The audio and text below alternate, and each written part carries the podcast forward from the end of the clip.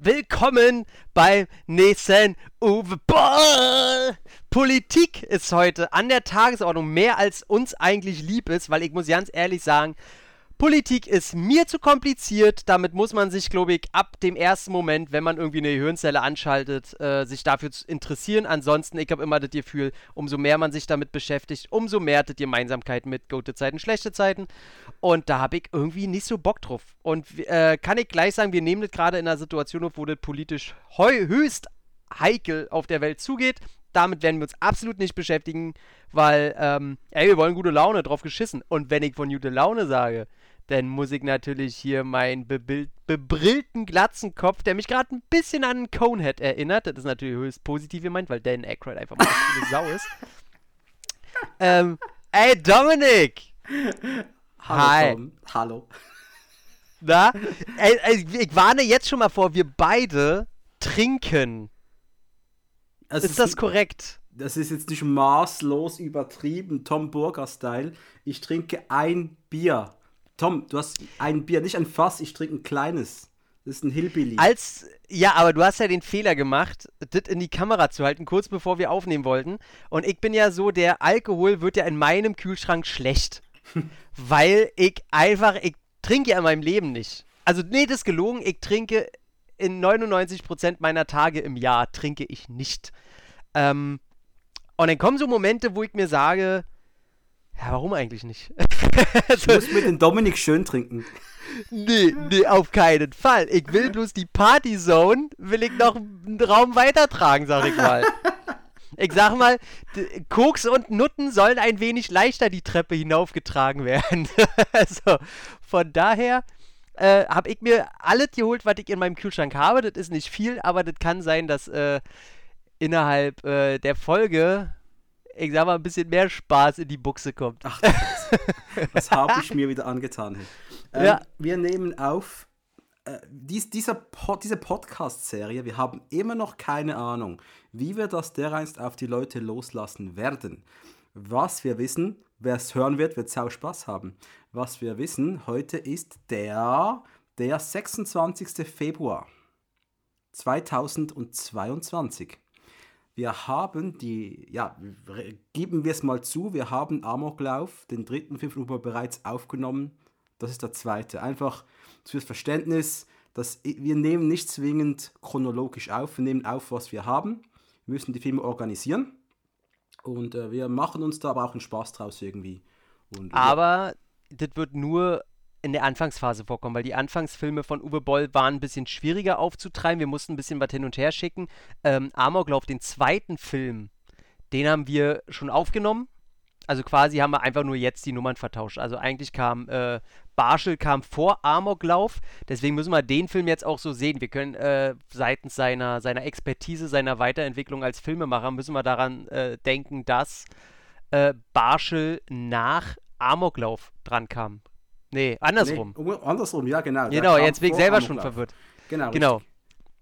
Was ich ein bisschen äh, komisch finde, wenn ich mir die, die Qualitäten seiner, se oder die handwerklichen Qualitäten von dem Film so angucke, hätte ich alle darauf gewartet, äh, gedacht, dass äh, Amoklauf ähm, vor Barschel gekommen wäre. Aber darüber können wir uns ja gleich unterhalten. Ja, werden wir. Ähm, es, es, wird jetzt, es wird jetzt spannend. Es wird heute, ich, ich, ich gebe es jetzt schon mal offen zu, es wird jetzt für mich schwierig.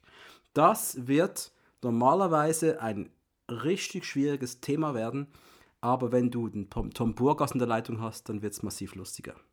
Ja, Denn, ich kann, ich, quatschen kann ich. Sagen wir, wie es ist. Ich habe Barschel organisieren können. Den Film habe ihn vor drei, vier Monaten geschaut.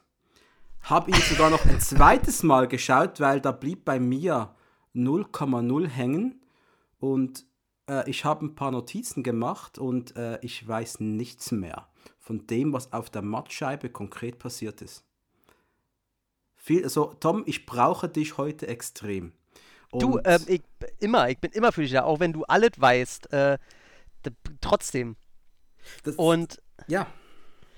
Äh, bei mir ist es, ich habe den angefangen. Du hattest mir den ja freundlicherweise dann zugeschickt, weil ähm, in dem Moment, wo ich den kaufen wollte, war der entweder wirklich halt einfach zu teuer, wo ich sage, nee, dafür jetzt mal Leute gebe ich nicht mehr als 15 Euro aus. Ähm, obwohl er kurzzeitig, also irgendwie schwankt er, der ist manchmal sehr billig, manchmal sehr teuer zu, äh, zu erstehen im Internet. Und dann hattest du mir den zugeschickt. Und ich hatte den dann zur Hälfte geguckt, weil tatsächlich, und das muss ich mal sagen, ich weiß ja nicht, äh, vielleicht stehen wir dann noch im Kontakt zum Herrn Uwe Boll. Wir wollten ja auch immer, äh, Entschuldigung, ähm, Notizen machen, Fragen, die wir an den Herrn Boll stellen wollen. Und ich glaube, aber die Frage kam schon auch beim Amoklauf. Und zwar, dass die Firma, die das äh, vertrieben hat, diese, diese Filme, die hat dann, die haben die auch äh, auf DVD jetzt auch den Barsch gebracht und wieder kann ich den nur auf einem Asbach alten Laptop gucken, der bei mir eigentlich schon verstaubt ist, wo ich einfach nur aus, aus Jux und Tollerei mal probiert habe, ob der da geht. Und siehe da, auf dem ging er mit dem höchst äh, süßen VCL-Player. ähm, wo ich mir gedacht habe, okay, stimmt da irgendwas nicht, was ist da los? Das würde ich gerne mal wissen. Und hatte den dann zur Hälfte geguckt. Und tatsächlich blieb bei mir ein bisschen was hängen. Bevor wir jetzt aber ähm, ins Blaue reinreden, sollten wir erstmal sagen, worum es geht. Denn Uwe Boll wird mal wieder äh, politisch, egal in welchem Genre er be sich bewegt. Genau, äh, und zwar präsentiert er uns mit Barschel nicht etwa eine Abart von German Fried Movie Teil 2 oder so und auch kein Amoklauf, der erst noch kommt. Nein, er geht in ein Gebiet, welches äh, ich würde es jetzt mal einordnen. Die Cinema hat das doch früher immer so beschrieben. Dieser Film, sie werden diesen Film mögen, wenn sie das lieben und das lieben. Erinnerst oh, hab ich noch? gehasst, ey. Die lagen nie richtig. Fand ich super, weil es äh, zumindest äh, du weißt einfach, der Redakteur hat sich, das, du gingst da mit dem Redakteur mit, was der zumindest für richtig empfiehlt. Und liebe Freunde, ich werde euch jetzt mal sagen, ihr werdet Barschel nicht mögen.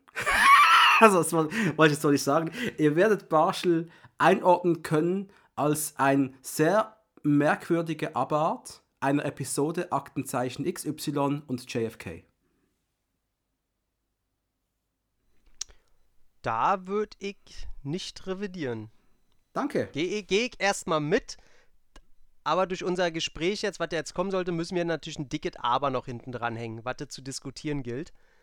Ähm, genau, also einfach zur Story.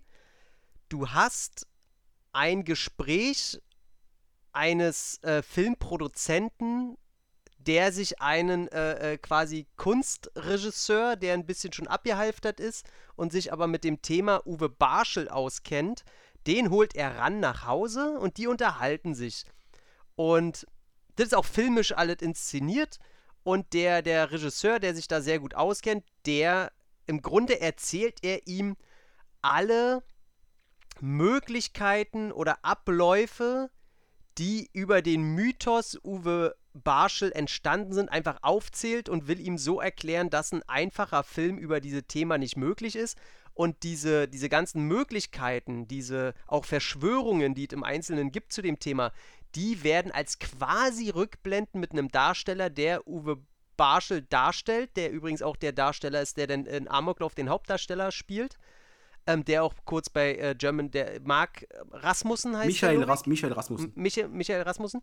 Der spielt halt den Uwe Barschen und in Rückblenden siehst du dann immer quasi wie aus Handkamerashots, die äh, einen komischen Blauton haben, als wenn das nachts spielen sollte, aber sehr viel dilettantischer wirken, dazu kommen wir später mehr, werden halt äh, die dargestellt. Und das hat was von einer Mockumentary, muss ja, ich sagen. Ja, total total. Das hat was von einer Mockumentary, nur dass das dir zeigte, halt zur Hälfte auf wahren äh, Begebenheiten beruht oder Möglichkeiten beruht, die es halt wirklich gegeben haben könnte. Und ja, so viel erstmal zur Story. Und Uwe Barschel müssen wir kurz abklären, weil äh, gerade Leute, die sich null dafür interessieren oder vielleicht ein bisschen jünger sind oder selbst meine Altersgruppe. Ich hatte nur durch einen anderen Film Glück, dass ich mit dem Fall Uwe Barschel schon vertraut war. Und das war tatsächlich Erkan und, Erkan und Stefan. stimmt, stimmt. Weil äh, tatsächlich Michael Bulli-Herbig, damals Regisseur von Erkan und Stefan, jemand ist, der sich auch sehr für Politik interessiert. Deswegen hat der ja auch später so Filme gemacht wie Ballon oder so, den ich ja sehr geil fand. Und da ging es ja, auch wenn es natürlich eine Quatschkomödie ist, ging es um ein geheimes Band, welches den mutmaßlichen Mord an Uwe Barschel äh, aufgenommen hat. Und alle jagen sie dem Band hinterher. Und da wird in dem Film natürlich auch so ein bisschen erklärt, wer war Uwe Barschel und so weiter, was ich sehr mutig jetzt rückschlüssig finde, weil du hast eine Generation, die Erkan und Stefan irgendwie Ende der 90er abfeiert und das natürlich Dumpfbackenhumor ist, irgendwie so wie New Kids, nur auf Deutsch. Ähm, und dann bringst du da so ein politisches Thema wie Uwe Barschel drin. Da hast du schon gemerkt, oh, okay, okay. Und da ich wusste ich schon ein bisschen, worauf es hinausläuft. Wollen wir kurz erzählen, worum es denn da geht, um die Affäre Uwe Barschel, um den, äh, äh, um, um die Verschwörung, um den Fall Uwe Barschel. Also was ich, was ich sagen kann, das Ganze, der Uwe Barschel, nochmals, ich bin Schweizer, ich kenne mich mit deutscher Politik 0,0 aus. Ich weiß noch gerade, wer Helmut Kohl ist. Ähm, äh, der Uwe Barschel war äh, ein CDU-Ministerpräsident aus Schleswig-Holstein. Keine ja. Ahnung, liebe Schweizer, wo das ist. Deutsche werden es wohl eher wissen als ich. Und der wurde 1987 tot in einem Genfer Hotel, Schweiz, Achtung, im Hotel Borivasch wurde er aufgefunden. Und äh, die, ja, da, da, daraus, ich, ganz ehrlich, ich habe von dem Fall Barschel vor diesem Film nie was gehört. 0,0. Okay. Ähm, ich hab's am Rande ein bisschen mitbekommen. Ich interessiere mich null für Politik, das muss ich dazu sagen. Dass, ähm, die Möglichkeiten, dass ich hier Halbwahrheiten oder Schwachsinn erzähle, sind relativ groß. Deswegen probiere ich bei, der, bei meiner ehrlichen äh, Halbwahrheitsmeinung irgendwie so zu bleiben und hoffe, erzähle keine Scheiße. Ähm, was ich mitgekriegt habe, ist, dass auf jeden Fall im Elternhaus oder irgendwann mal ähm, hier und da mal eine Doku darüber lief oder sich meine Eltern irgendwann mal darüber. Also den Namen Uwe Barschel kannte ich. Und auch dieses Gesicht und dass es den Fall gibt, wusste ich auch irgendwie. Ähm, aber tatsächlich erst instruiert durch besagter Komödie habe ich mich da denn damals ein bisschen belesen. Im Audiokommentar weiß ich noch, dass äh, Bully damals ein bisschen auch davon erzählt hat, wo du schon gemerkt hast, dass ihm das, ähm, dass er da Ahnung von hat, auf jeden Fall. Ähm, und würde mich nicht wundern, dass er eine Komödie inszeniert hat, aber eigentlich gerne schon hätte ein Drama über dieses ganze Thema, aber hat ihm wahrscheinlich jeder gesagt, dass das kein Geld macht. Oder das wusste er wahrscheinlich selber. Ähm, Erkan und Stefan, großer Publikumserfolg damals. Ähm, und das, das, der Uwe Barschel war halt ein sehr, eine sehr umstrittene Persönlichkeit, die und dieser ganze Fall, der ist prädestiniert dafür, zu mutmaßen. In alle Richtungen. Weil der Typ auch schon zu Kinderzeiten hatte der eine Schraube locker. Der hat äh, Altnazis, hat der für Vorträge an seine Schule geholt, damit die anderthalb Stunden über die Vorzüge des Nationalsozialismus und so äh, Vorträge halten. Und keiner hat sich was getraut zu sagen weil ähm, auch in seiner Verwandtschaft da irgendwelche äh, Verbindungen herrschen, wo du dir auch denkst, ah, okay, da kommt die Verbindung her. Ähm, er hat, du, du merkst halt durch seine ganze Geschichte hindurch, dass das eine Persönlichkeit ist, wo du nicht willst, dass der überhaupt irgendwo was zu sagen hat. Und ähm, bevor er, sogar einen Monat bevor er ähm, tot aufgefunden wurde von, von einem Fotografen und äh, Interviewer vom Stern oder vom Spiegel, ähm, gab es ja eine ne dicke Affäre um ihn.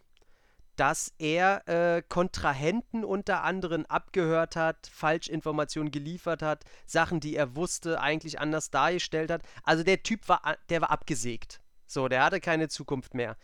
Ähm, aber es hieß, dass er Kontakt zu einem Mittelsmann hat, der ihm wohl Fotos oder Beweise liefern konnten, die er weitergeben konnte, die ihn im großen Maße entlasten würden von diesen ganzen Anschuldigungen, die da denn kursierten. Und ähm, ja, dann wurde er aber tot aufgefunden. Und das, obwohl er eigentlich äh, am selben Tag wohl noch seine Frau angerufen hat und äh, sehr glücklich geklungen hat und ihr erzählt hat, hier, ey, das und das ist möglich und hier. Ähm, dass selbst äh, Leute, die Jahre später, also in den 2000er Jahren, ähm, das aufdecken sollten, Privatermittler und so, unter ganz kuriosen Umständen auch verstorben sind, die vorher noch gesagt haben, die sind kurz davor, das Ganze aufzudecken. Ähm, da denkt man natürlich erstmal, okay, da muss was hinterstecken. Der wurde ermordet, auf jeden Fall. Ähm, auch dass Ärzte oder jetzt auch ein späterer, der das normal halt mit neuen Testverfahren und so alles angehen konnte, hat gesagt, dass er mit diesem Drogencocktail, den er sich da eingepfiffen hat, man hat ja ganz viel äh, in seinem Körper gefunden, was er aber auch so wirklich genommen hat, auch Sachen wie Tavor und sowas, wer, wer das kennt, ganz starkes äh, Mittel gegen unter anderem Depression. Ähm, er meinte, mit diesem Cocktail hätte er das nicht mal geschafft, in die Wanne zu steigen. Geschweige denn da irgendwie äh, da noch äh, ein Glas Rotwein oder so hinterzukippen, wo man eine Flasche gefunden hat oder sonst irgendwas. Der hätte sich ja nicht mehr bewegen können. Ähm, klingt erstmal alles, hm? Und wenn man sich dann aber die anderen Seiten anhört und denkt, ja, das hätte aber auch so und so sein können. Und vielleicht ist es einfach nur ein unglücklicher Zufall. Und die Leute, die halt zum Beispiel reinkamen als erstes, äh, die haben nicht gerade darauf geachtet, dass, ähm, dass die da alles clean halten und die Abdrücke können dann einfach von den Leuten sein, die da gleich ringerannt sind. Die Kamera der, der Polizei, die war kaputt. Die, alle Bilder konntest du nicht verwenden, sodass die sich auf die Bilder vom Stern, äh, äh, dass die die nutzen konnten. Und nach und nach kriegst du dann mit, alles ist möglich. Vielleicht wurde er umgebracht, vielleicht auch nicht. Er wurde auf jeden Fall nicht runtergedrückt. Irgendwie das einzige Hämatom, was er am Körper hat, war an der rechten Schläfe, wo er wahrscheinlich gegengeknallt ist, als er bewusstlos wurde und gegen den Wasserhahn geballert ist. Also, ähm, das gibt ganz viele Möglichkeiten. Kann 100% ein Selbstmord sein, kann 100% ein gut äh, geplanter Mord gewesen sein. Und wir werden es nie wissen. Was wir lernen daraus, man sollte nicht baden gehen. Das ist gefährlich. Ich bin auch fast ertrunken schon in der Badewanne, als ich betrunken war. Gibt so, es gibt sogar ein Bild davon, unter anderem bei äh, und äh, wo du, wo dieses Bild, weil äh, eine Freundin hat mich gefunden und weil sie so cool ist, äh, hat sie erstmal ein Bild davon gemacht, anstatt mir zu helfen. Cool. Danke dafür. Ist aber ein geiles Bild geworden. Äh, findet man das auf deinem OnlyFans oder wo? Äh, es gibt dieses Bild, das kann ich dir äh, nach dem Dings hier zeigen, ganz schnell. Ich würde es gerne auf die sozialen Medien stellen. Vielen Dank. Ähm, das Ganze erinnert mich jetzt, wie du es der ganze Fall aus deiner Warte geschildert hast, ähm, Menschen lieben Verschwörungstheorien immer noch.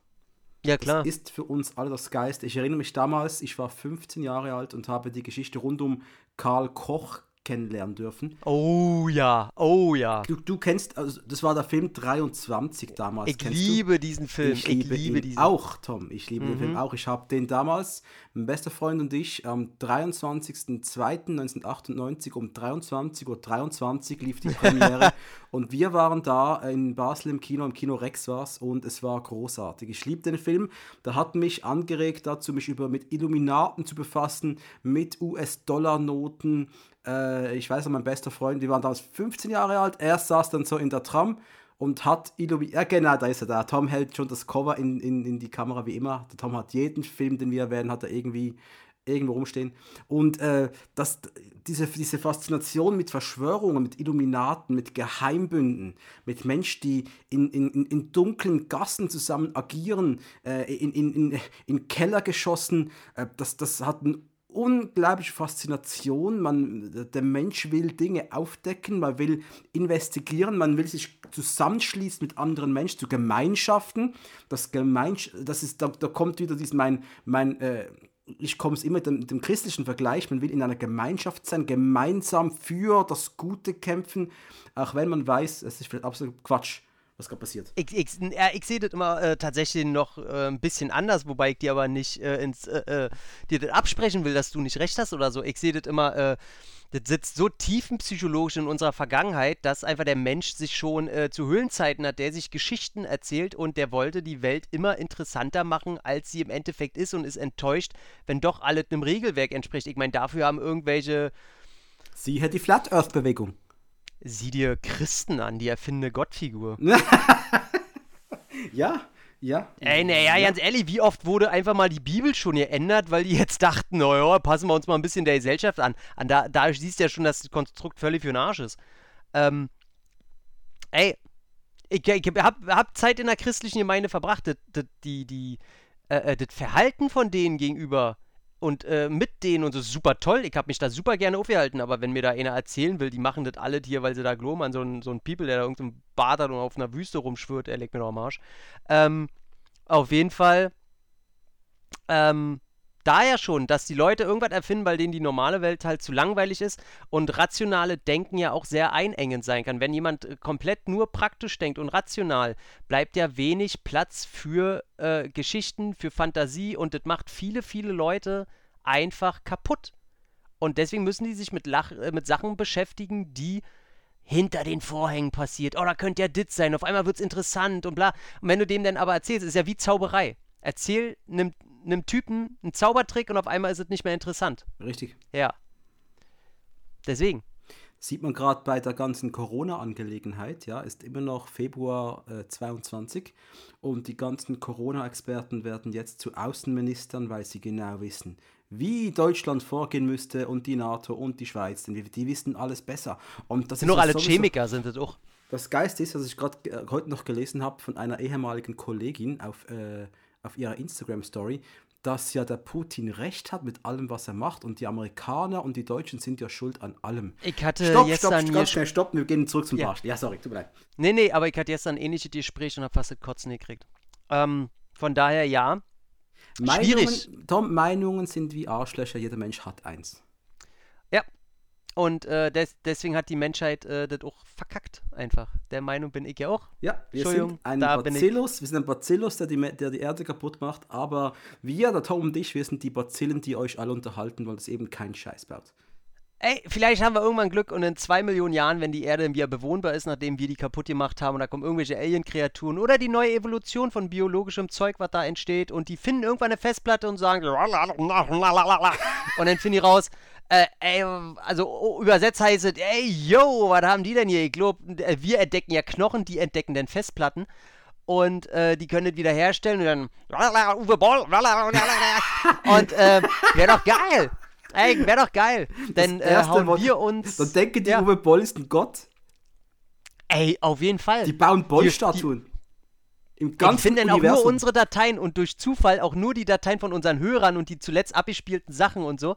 Und dann finde ich, oh, Uwe Boll wird hier so oft erwähnt, der muss ja wichtig gewesen sein. Und dann auf einmal, siehst du, nochmal 2000 Jahre später, gibt es die Uwe Boll-Anhänger und so weiter. Genau, ne neben der Uwe Boll-Statue wird eine Uwe Barschel-Statue sein, die wir denken, diese Barschel-Episode wird am besten laufen, die ist so gut ja. gelaufen, Millionen von Streams, deswegen die Verschwörung des Uwe Barschels aufgedeckt durch Herrn Dr. Uwe Boll. Die zwei Gottheiten nehmen. Oh, ey. Aber ohne Scheiß, so funktioniert der Evolution. Scheiße, die die Leute glauben, wird hochstilisiert zu irgendwelchen geilen Scheiß und am Ende denken sie dir, sind wir denn alle verrückt? Das ist ja auch, deswegen, ich liebe ja, ähm, das ist der Humor, den sich der, die Menschheit selber auferlegt hat. Bin ich sehr großer Fan von, weil wir sind alle so scheiße dämlich und krieg's nicht mit.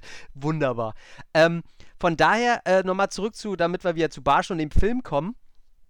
Ähm, war auf jeden Fall damals ein großes Ding. Hat ein riesen Tohuwabu veranstaltet, weil das natürlich das erste Mal war, dass auch innerhalb von Deutschland äh, in der Nachkriegszeit politisch auf einmal so ein Pulverfass entstanden ist und die, die ganzen Zeitungen hatten endlich mal was äh, neben der äh, Ostalgie oder der Welle, die die der Mainstream äh, der USA aus den, äh, ah nee, war ja noch früher, waren ja nicht mal die 80er. Du, darfst du mir mal kurz eine, eine, eine Zahl nennen? 87. Eine, war doch 87. Ja. Naja, war doch mittendrin, deswegen haben sie das Ding auch Waterkant Gate genannt. Ne, Watergate war was anderes. Ja, aber so haben die es ja genannt in der Zeitung. Waterkant Gate. Ah, stimmt, ja, ja, ja, klar, klar. Klar, stimmt, ähm, ja, ja, ja. Da siehst du schon, wir waren auch mitten in der Assimilierung der, äh, der, der englischen oder eher amerikanischen, äh, des amerikanischen Zeitgeistes und haben uns das wunderbar einverleibt. Wir können nicht mal eigene Titel erfinden, ohne da irgendwie so was, eine Assimilation äh, reinzubringen. Ähm, super. Und das war groß. Und mich, mich wunderte sehr, dass da in der, äh, in der Nachzeit, weil ja immer wieder, wenn, wenn du dir mal viele Artikel im Internet anguckst und bitte nicht nur den, den, den Wikipedia-Artikel, der aber an sich gar nicht mal so schlecht ist, der sehr weitreichend ist, der schon sehr viel erzählt, für, für eine gute Übersicht sorgt, dann ähm, kriegst du halt aber auch mit, dass sich da filmisch ja nicht groß mit auseinandergesetzt wird. Also ist es vielleicht doch ein heißes Pflaster, sich damit auseinanderzusetzen. 2016 gab es äh, einen Film, äh, äh, der vorher einen Kurzfilm äh, hatte und danach wohl äh, entstanden ist, aber keinen interessiert hat groß. Äh, mir war der nicht bekannt, den will ich noch sehen. Ähm, ah, nein, es, gibt, es gibt diverse Dokus über ihn. Aber sonst, äh, nee. Es gab diesen einen Film, 2016 war es, hast du gesagt, oder? Genau, genau. Und äh, sonst, äh, nein. Äh, ich ich frage mich, warum ist, äh, noch, und ich sag's nochmal, für mich, für mich, mir war der Name völlig unbekannt. Und ich kenne sonst mich, ich bin sehr in, geschichtsinteressiert. Mhm. Ich habe wirklich ein großes Interesse an der Geschichte des 20. Jahrhunderts. Halt die ganze Kriegszeit, die Nachkriegszeit, wie wir uns entfremdet haben, wie wir uns wiedergefunden haben, bla bla bla bla bla. Der Barschel, der war mir kein Begriff, bis wir mit dem Boll angefangen haben jetzt. Man muss auch sagen, ähm, man darf das auch nicht zu hoch äh, hängen, weil ich muss auch sagen, das ist für, für deutsche Verhältnisse was Großes. Aber fuck off, das war ein äh, Ministerpräsident, der Bundeskanzler werden wollte. Heißt, der war eher interessant durch die Scheiße, die er sich schon vorher erlaubt hat. Und man sieht eher eine Spirale, die sich zuzieht. Und sein Abgang war dadurch, hätte der Typ irgendwann gesagt, oh scheiße, nee, den sägen wir jetzt schlussendlich ab, was passiert wäre und wir können ihm irgendwelche äh, rechtspopulistischen Scheiß nachweisen, dann wäre der in, der in den Geschichtsbüchern verschwunden als der eine hier, gut, dass wir den abgesägt haben, fertig aus. Da wäre nie irgendwas danach entstanden. Aber dadurch, dass man sagt, okay, da gibt es vielleicht auch noch einen Mord oder selbst der Selbstmord war dann auf einmal wie so ein Pulverfass, wo man gesagt hat, ey, da ist ja doch eine Story vielleicht hinter. Aber mehr war da nicht. Also, man sollte das nicht zu groß hängen. Er war jetzt kein, äh, nicht, also auch allein der Watergate-Skandal, der, also den, dass der damit sich brüstet mit dieser äh, Wortspielerei, ist einfach Quatsch. Watergate war einfach, das, man hat, da konnte man das erste Mal einen Präsidenten ans Bein pissen. Das war schon ein bisschen was Größeres als. Ein bisschen als, äh, größer, der, ja, ja, auf, je, auf ein bisschen. Fall. Klar, klar. Liebe ich die Stelle bei Forrest Gump, ne? Können Sie ja mal gucken, ich glaube, die Leute finden den Lichtschalter nicht, ja. wo die mit den, den Taschenlampen rumrennen, Alter. Ey, großartig die Szene. Tom. Ja. Ich bin Regisseur. Ich habe gerade German Fried Movie gedreht. Ja. How the hell komme ich von einem German Fried Movie zu Barschel? Wie mache ähm, ich diesen Sprung? Was ist in was dem in mir vor? Indem du siehst, dass du mit deiner Kopie des äh, ähm, Kentucky Fried Movie Prinzips, was sich eigentlich von selbst verkaufen sollte, weil lustig äh, kriegt man die Leute immer mit, äh, du merkst, dass du überhaupt keinen, keine Fähigkeit hast, Humor umzusetzen und du an deinem fertigen Film schon merkst, dass du für eine Komödie da ein sehr viel oder ein wahnsinnig großes Politikum da reinbringst und denkst dir, naja, okay, wenn mir das so wichtig ist und ich mich damit sowieso ähm, auseinandersetze und auch nicht mal einen Erfolg mit so einer Komödie habe, dann mache ich einfach vielleicht die andere Seite, die mich wirklich interessiert und mache halt einen Politik Film und gucke, wie ich den, ähm, wie ich da, ich glaube, er hat nicht mal Geldgeber äh, gefunden, läuft alles wieder unter ferner Liefen, was er auch nicht gebraucht hat, weil im Grunde hat er zwei Zimmer und fünf Schauspieler und ähm, hat dann das Ding gedreht und du siehst, und da kann mir einer erzählen, was du willst, du siehst dem Film an, dass er dafür sehr viel mehr Interesse hegt als für Humor oder Filme Marke German Fried Movie. Ja, absolut, absolut.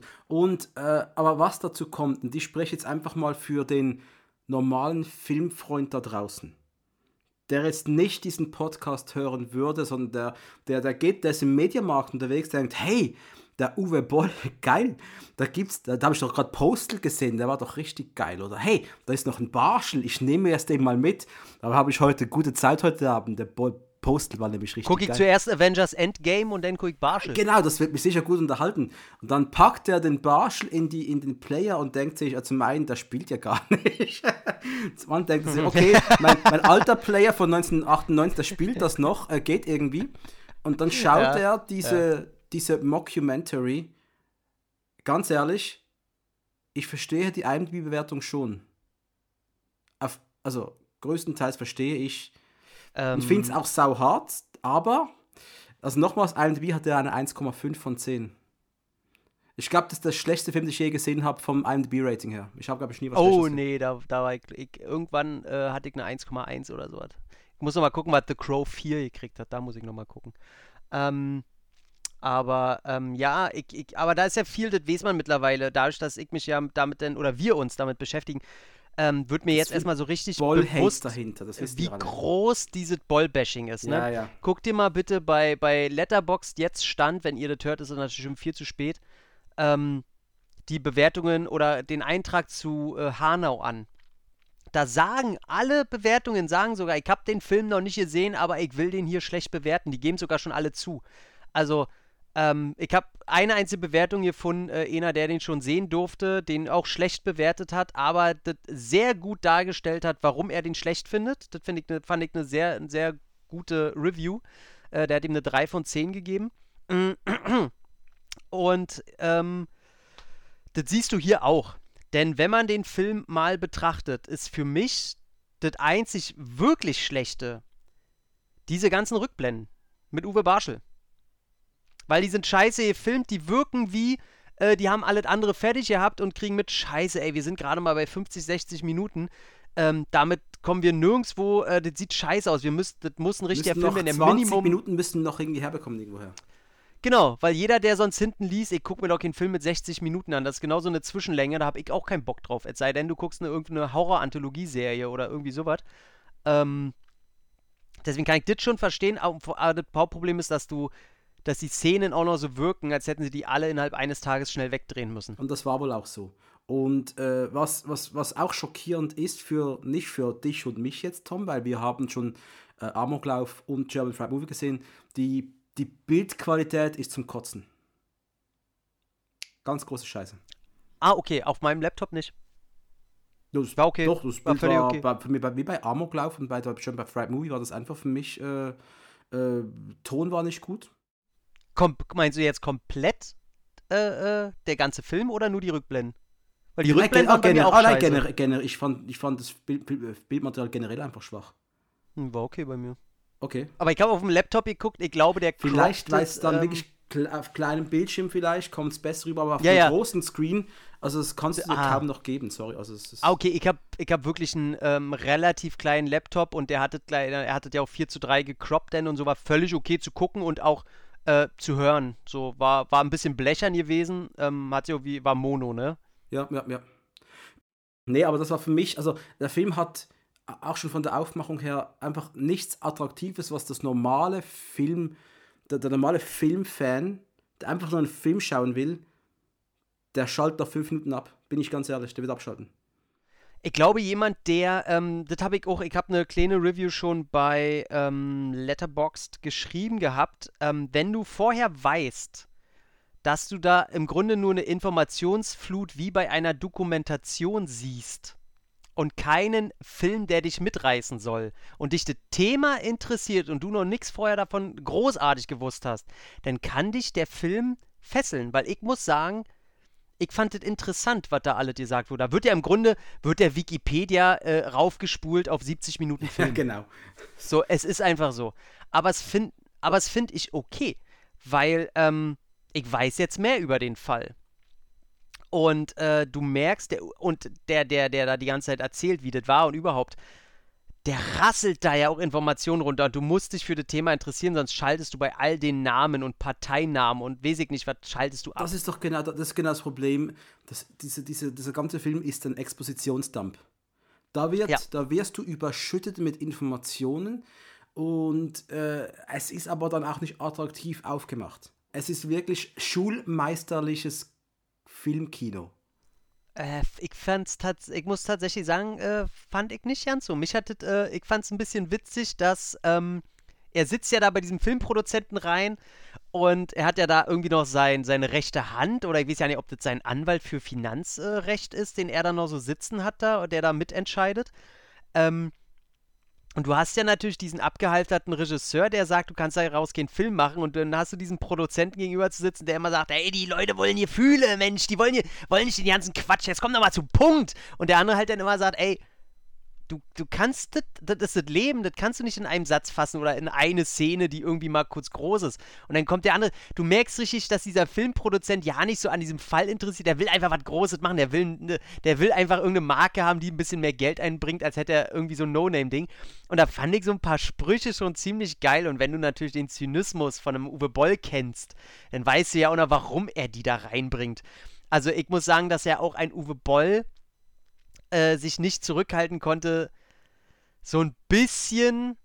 Also er hält alles offen. Er sagt schon, dass es. Ähm, warte, Leute, ich muss kurz muten, weil ich muss richtig rülpsen. buh. ähm, dass Ja. er, er hält alle Möglichkeiten offen. Er sagt, dit war, dit könnte sein, dit könnte die Wesen, bla bla bla. Er spult das alle drunter. Aber durch Kleinigkeiten sagt er dir schon ganz genau, wie er das denkt. Ich wette, wenn wir ihn danach fragen, was denken Sie denn, äh, Herr Uwe Boll, wie, wie das war, sagt er, ja, die haben den umgebracht, ganz klar. So, ich denke, er kann das in einem Satz runterspulen, so was er glaubt. Aber er ist auch ein Zyniker vor dem Herrn. Und das äh, finde ich interessant. Weil du, wenn du Lust hast auf das äh, Kompendium Uwe Boll, merkst du jetzt schon von Anfang an, was ihn interessiert. Er hat eine persönliche Handschrift. Das Einzige, was er nicht hat, ist handwerkliches Können. Und das ähm, ist ihm aber scheißegal. Weil er kann sich vermarkten. Was man als, als Regisseur ist ja nicht nur Bolgeli, sondern auch der Frank Lustig. Ja, Haben die das geteilt? wäre jetzt natürlich witzig, vielleicht hat der eine die Rückblende gemacht und der andere. so, dann würde ich gerne mal wissen, wer was gedreht hat. Ich pack Ähm. das mal auf unser Fragen-Sheet, okay? Ja, War sehr gerne. Lustig oder Boll? Wer Weil man kann zum, hat was gedreht? Ja. kann zum Beispiel sagen, wenn das der zweite Film ist, ne? Äh, Amoklauf war der erste, den er alleine gemacht hat, ne? Ohne den Herrn Lustig. Du siehst zum Beispiel diese ganzen Szenen, die in dem Haus bei den Produzenten spielen. Ich muss sagen, hätte ich das gemacht, in diesem Stadium meines Filmschaffens, wäre ich ein bisschen stolz drauf. Du hast eine komplett gute Lichtsetzung, du hast einen okayen Schnitt, die Kamera weiß halbwegs, wo sie sein soll. Ähm, das finde ich völlig okay. Deswegen finde ich auch äh, Amoklauf, auf den wir ja dann in der nächsten Folge zu sprechen kommen, den wir jetzt aber schon aufgenommen haben, ist handwerklich ein krasser Rückschritt. Und deswegen äh, wundert mich das. Der, der, der Amoklauf sieht dann später eher so aus wie äh, die Rückblenden in diesem Film hier. Und deswegen äh, würde ich das gerne mal wissen, wer da was gedreht hat. Wir werden ihn irgendwann fragen können. Wir, wir werden ihn fragen. irgendwann werden wir ihn fragen. Aber deswegen, ich, ähm, groß kann man zu dem Film gar nichts sagen. Da kommen am Ende denn noch ein paar Texttafeln, wo man denkt, hätten die jetzt sein müssen? Nein, aber ein Uwe Boll will einfach seine Sicht der Dinge am Ende unterbringen. Egal, ob das jetzt, ich musste sogar nachgucken, ob es diese Figuren, die er da aufzeigt, wirklich gegeben haben, weil er erzählt ja in einem Textband, ja, der hat naja die Filme und ist äh, verarmt gestorben und der Filmproduzent hat eher äh, die Finger davon gelassen, hat eine Komödie über äh, Deutsche in Spanien gedreht und wurde ein Publikumshit. Da ich gedacht, warte mal, ja, habt ihr das wirklich dieses Gespräch? Weil wieder diese Mockumentary-Gedanke kam. Dann habe ich erstmal nachgeforscht, nein, die gab es natürlich nicht. Das hat er einfach nur gemacht, damit er seine Sicht der, der Dinge, was falsch läuft, auch in der Filmindustrie, einfach nochmal kurz als Abschluss einen Stempel drauf drücken konnte, was er dazu denkt. Und finde ich völlig okay. Und, und ganz ehrlich, für, allein das Bild, was ich von Uwe Boll habe, allein schon für mein eigenes Bild von Uwe Boll, das wenige, was wir bis jetzt aufgenommen haben, das, das, das, da, da kommt jetzt bei jedem Film Puzzle um Puzzle hinzu. Und das finde ich gerade so geil, oder? Das ist ein Ja. ganz vielschichtiger Mensch, äh, der in Würde der ich nicht mal sagen. Denkst du nicht? Ich glaube ich glaub nicht, dass er vielschichtig ist. Ich glaube, dass er zwei, drei Teilbereiche hat, für die er sich extrem interessiert. Und ich glaube, dass der eine sehr einfache, vom Wissensgehalt sehr intelligente Meinung zu den Sachen hat, die aber auch äh, äh, nicht mehr bearbeitbar ist. Aber alleine schon, er hat Interesse an, an Geschichte offensichtlich. Das werden wir auch noch in seiner Filmografie mehrmals zu sehen bekommen. Also da ist ein Ja. geschichtliches Interesse auf jeden Fall da. Das ist ganz sicher, äh, Kriegs- und Nachkriegsdeutschland ist ein ganz großes Thema ihm gewesen. Politisch ist er interessiert. Er Mhm. ist interessiert an Geschehnissen, die auf, auf dem ganzen Globus passiert. Deswegen wird später mal auch noch ein anderer Film existieren, äh, der Dafu heißen wird. ich glaube, so Ökologie und Ökonomie interessieren ihn. Ja, Da, er, da, da hat er massives Interesse dran. Dann ist er sehr interessiert an der ganzen Filmlandschaft. Er hat eine Meinung über. Der, Nee, da, das würde ich nicht sagen. Ich glaube, er hat eine Meinung dazu, aber er interessiert sich nicht für die Filmlandschaft, würde ich nicht sagen.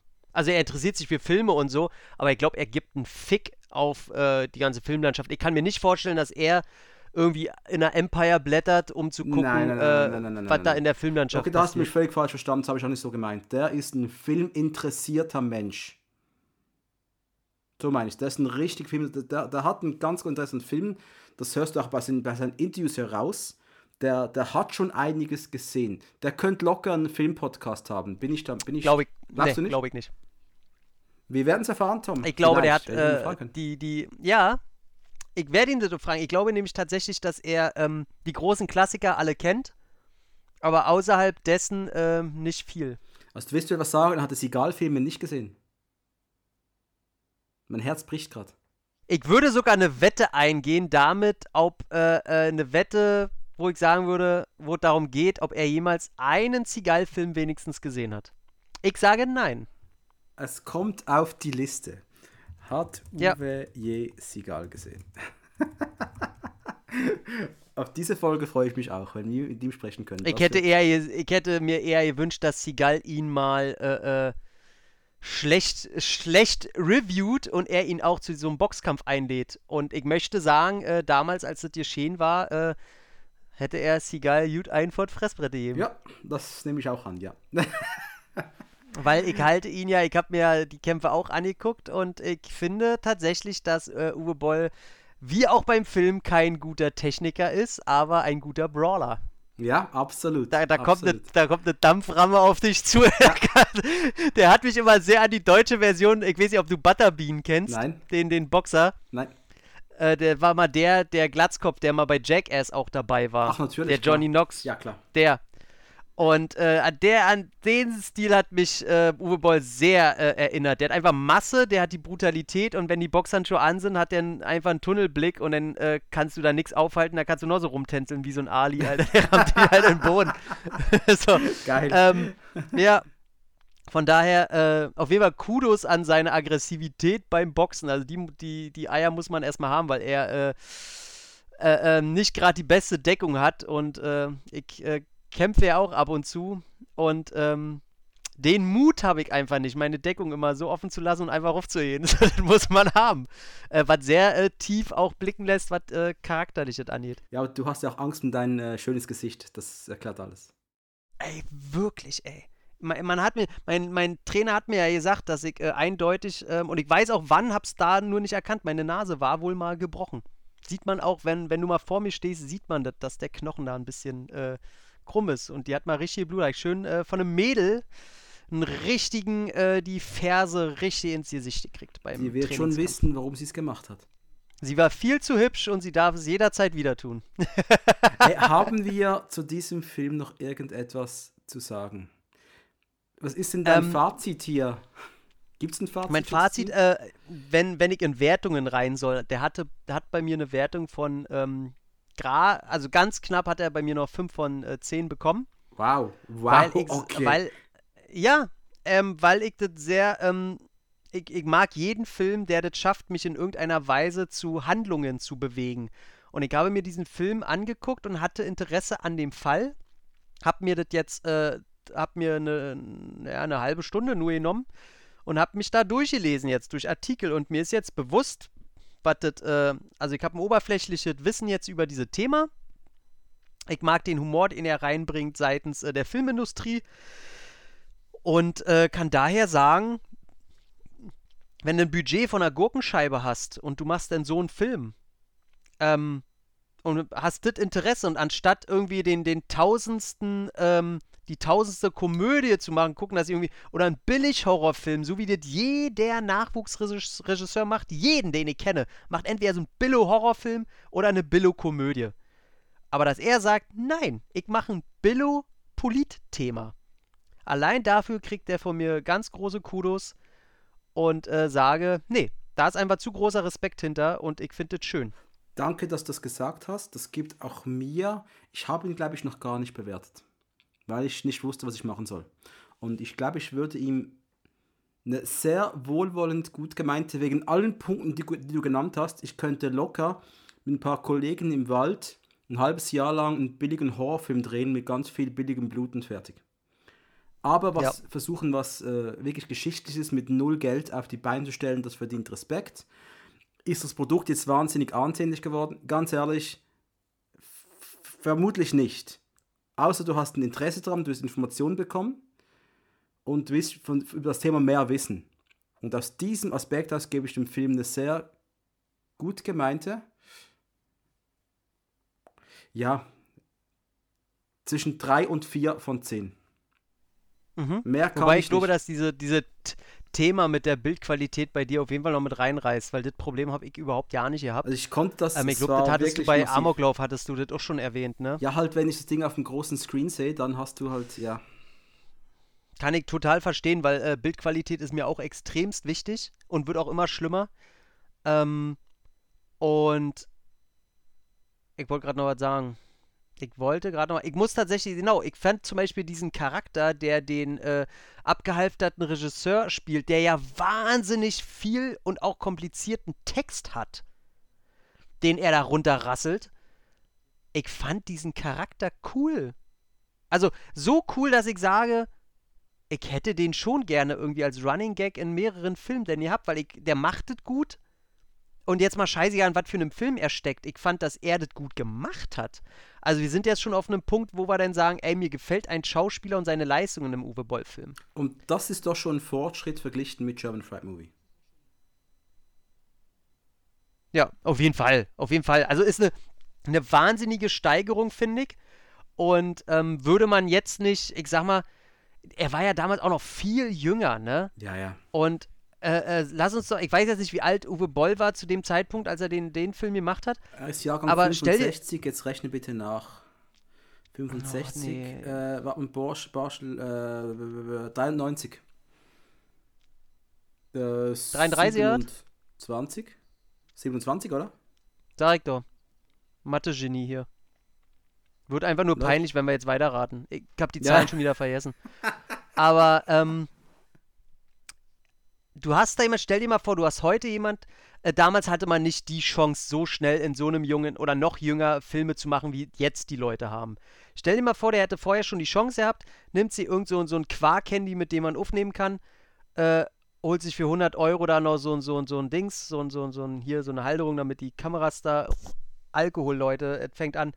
Ähm, er investiert 500 Euro, hat ein cooles äh, normales Setup, womit er so einen Film drehen kann. Und der Typ wäre heute 22. Und stell dir mal vor, so ein Nachwuchsregisseur dreht denn so eine, probiert so eine Komödie und haut dann in so jungen Jahren einen probiert politischen Film raus. Egal wie der wird, der hätte Respekt. So, von daher, man muss es äh, immer in der Zeitlinie sehen. Und ich muss sagen, klar, wenn sich äh, jetzt einer Uncharted anguckt und sagt, hey, Tom Holland und äh, Zendaya, und äh, dann sagt, sagt der Papa irgendwie mal, hier, ich guck mir jetzt äh, Barschel an, willst du mitgucken? Der, der guckt halt nach fünf Sekunden auf seinem Handy und geht raus. Ähm, aber ähm, wenn du anfängst, ein Mensch zu werden, der seine Umwelt, seine Umwelt so ein bisschen äh, mehr registriert als äh, seinen scheiß TikTok-Channel, dann ähm, könnte das ein Film sein, äh, allein um geschichtlich mal ein bisschen was aufzuarbeiten. Und wenn man sich nur ein paar Eckpunkte der deutschen Politik anguckt, die mich ja auch an sich nicht interessieren, aber die großen Eckpunkte, die das sind sehr wenige. Wir sind nicht die USA, dann hol dir das mal ran. Und äh, von daher würde mich nicht auch wundern, wenn da jetzt ein Fakt irgendwie neu rauskommen würde, der irgendwas wieder verschwörungsmäßig bestätigt oder nicht bestätigt oder widerlegt. Ey, da würde sich auch Netflix Geld in die Hand nehmen und sagen, ey, das produzieren wir jetzt für den deutschen Markt, weil mittlerweile sind da so viele Sachen neu rausgekommen, das ist mittlerweile eine Zwei-Stunden-Doku wert. Das nehme ich auch an, ja. Ähm, das nehme ich auch an. Von daher, ey, als, als Startpunkt vielleicht für ein Interessengebiet.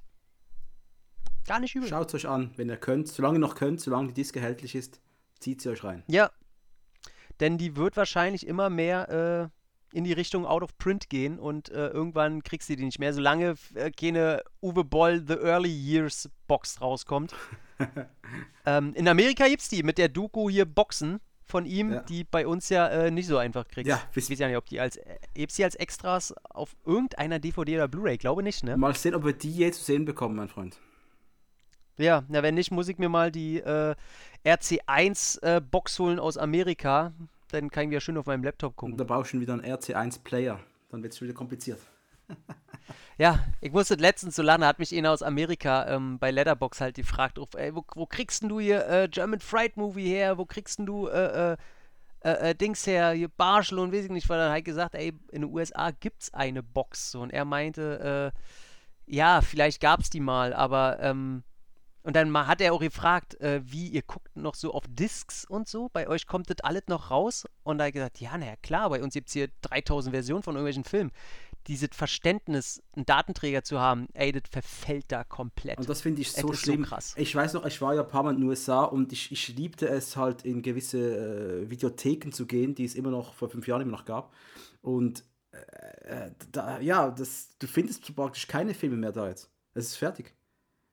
Aber es ist bei uns schon schwierig. Schon bei uns wird der Mediamarkt in mein, meines Vertrauens, die Filmabteilung ist geschrumpft, massiv. Aber wir Ja, haben also- noch, wir haben noch die Mediabooks, mein Freund. Du, ich in Berlin, äh, ich werde hier äh, zugeschissen. Zum Glück. Ich habe das Problem nicht, ja. Ich hatte gestern schon wieder, ähm, ich werde nicht verraten wo, aber wir haben ja immer noch diverse Videotheken. Ähm, und da gibt es eine, die hat seit über einem Jahr Ausverkauf und die hat gestern äh, ein neues Stadium des Ausverkaufs angefangen. Und zwar, dass die ihr Lager räumen ähm, und die haben ja ganz viele Discs, wo sie ja, ja nicht die Hüllen für haben. Die ganzen Copies. Und die haben die ganzen einfach in CD-Sleeves rausgestellt. Hunderte und hunderte, hunderte DVDs und Blu-Rays von allen möglichen Also ich Filmen. hätte 100 Franken investiert. Keine Frage. Ich habe, ich habe blutige, äh, äh, äh, äh, da wo der Fingernagel anfängt, diese Stelle der Haut, äh, an zwei Stellen geblutet, weil ich wirklich stundenlang durchgeguckt habe. Und ich habe bei 30 Filmen, habe ich ganz schnell aufgehört, habe gesagt, nein, ey, ich muss jetzt, ich komme nächste Woche wieder und äh, habe von indizierten bis äh, wirklich schwer kriegbaren Filmen, ich habe heute reingeguckt, ähm, eine, eine Blu-ray war halt einfach mal 130 Euro bei Amazon, ne, gebraucht, so, so eine Sachen.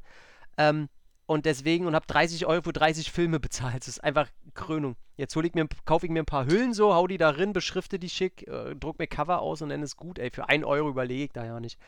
Ähm, von daher, ey, Uwe Boll, bitte äh, auch mal möglich äh, nicht nur in Deutschland raushauen, weil anscheinend gibt's Fans. Absolut, Naja. absolut.